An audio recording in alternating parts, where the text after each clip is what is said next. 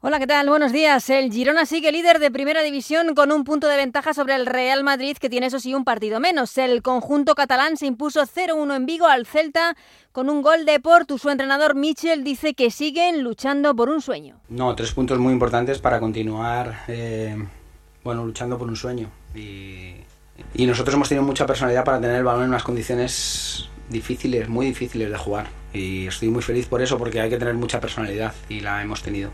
Un Michel, por cierto, que también fue preguntado por un posible interés del Barça en él la próxima temporada tras la marcha de Xavi.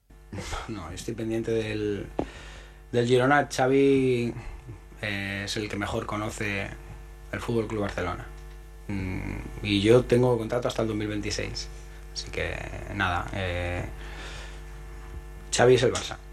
El Atlético de Madrid ya es tercero con 44 puntos, los mismos que tiene el Barcelona, a 10 del Real Madrid y a 11 del Girona. Los de Simeone se impusieron en el Metropolitano 2-0 al Valencia con goles de Lino y de Memphis Depay. Un Simeone que dijo que su equipo tiene margen de mejora.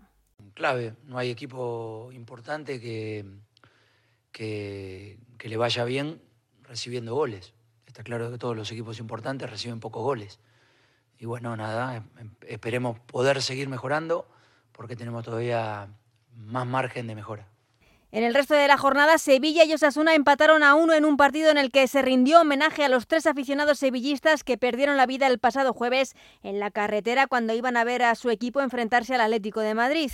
Y empate sin goles en el debut del Cádiz de Pellegrino ante el Athletic Club de Bilbao. El Cádiz que sigue en descenso junto con el Granada y el Almería. El Granada juega esta noche a las 9 en Getafe, partido que cierra esta jornada 22 en Primera División.